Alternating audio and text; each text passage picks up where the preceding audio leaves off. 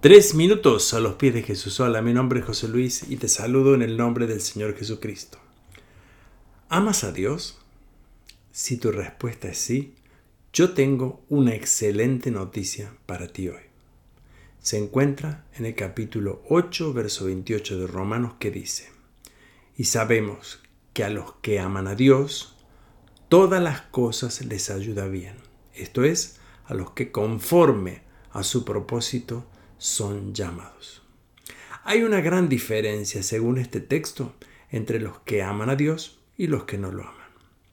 Sin lugar a dudas, aunque esto parezca una injusticia, no lo es, porque según mi entendimiento, amar a Dios es una decisión personal, y esto es algo que todos los que queremos y deseamos podemos hacer. Dios nos demostró su amor, y lo hizo de forma totalmente incondicional. Saben, Dios nos los ama por las cosas que hacemos o por las que decimos o por las que damos.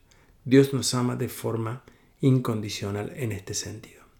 Por eso, cuando nosotros nos identificamos con Dios, cuando creemos en Dios, cuando nos consideramos hijos de Dios, tenemos que saber que todas las cosas que van a ocurrir van a traer para nosotros un propósito. Van a ayudar al final para bien. Podemos decir que Dios orquesta todos los acontecimientos de la vida, de los cuales también incluye el sufrimiento, la tentación y el pecado. Es decir, esto no queda fuera. Lo que sí nosotros debemos entender que la historia completa debemos ver cuando la obra fue completada en nosotros. Sin lugar a dudas, hay situaciones que son muy difíciles y que en un momento dado no podemos en que entender ni creer que ayudará para bien, que será un beneficio en nuestra vida. Pero tenemos que saber que aún las situaciones difíciles, como dice Romanos 8:35, nada nos va a separar del amor de Dios. Incluso la tribulación, la angustia, la persecución, la hambre, el desnudez, el peligro, la espada. Nada, porque todo lo que nosotros vivimos, finalmente Dios en su amor lo va a transformar para nuestra vida. Esta es una parte de nuestra fe y es algo importante en la vida del creyente. Si nosotros pensamos que las cosas nos ocurren, son sencillamente desgracias, tenemos que entender que no hemos conocido verdaderamente el plan y el propósito de Dios.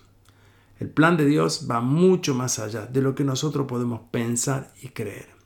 Y lo que digo, lo digo no solo porque lo dice Romanos 8:28, también lo digo por mi experiencia personal, conociendo que al final de las cosas, al final de la vida, Dios, sin lugar a duda, va a darnos una razón y vamos a entender lo que ocurre. ¿Y tú qué piensas de esto? Nos gustaría escuchar tu testimonio o opinión. Puedes dejárnoslos en iglesialatina.com. Que tengas un día muy bendecido.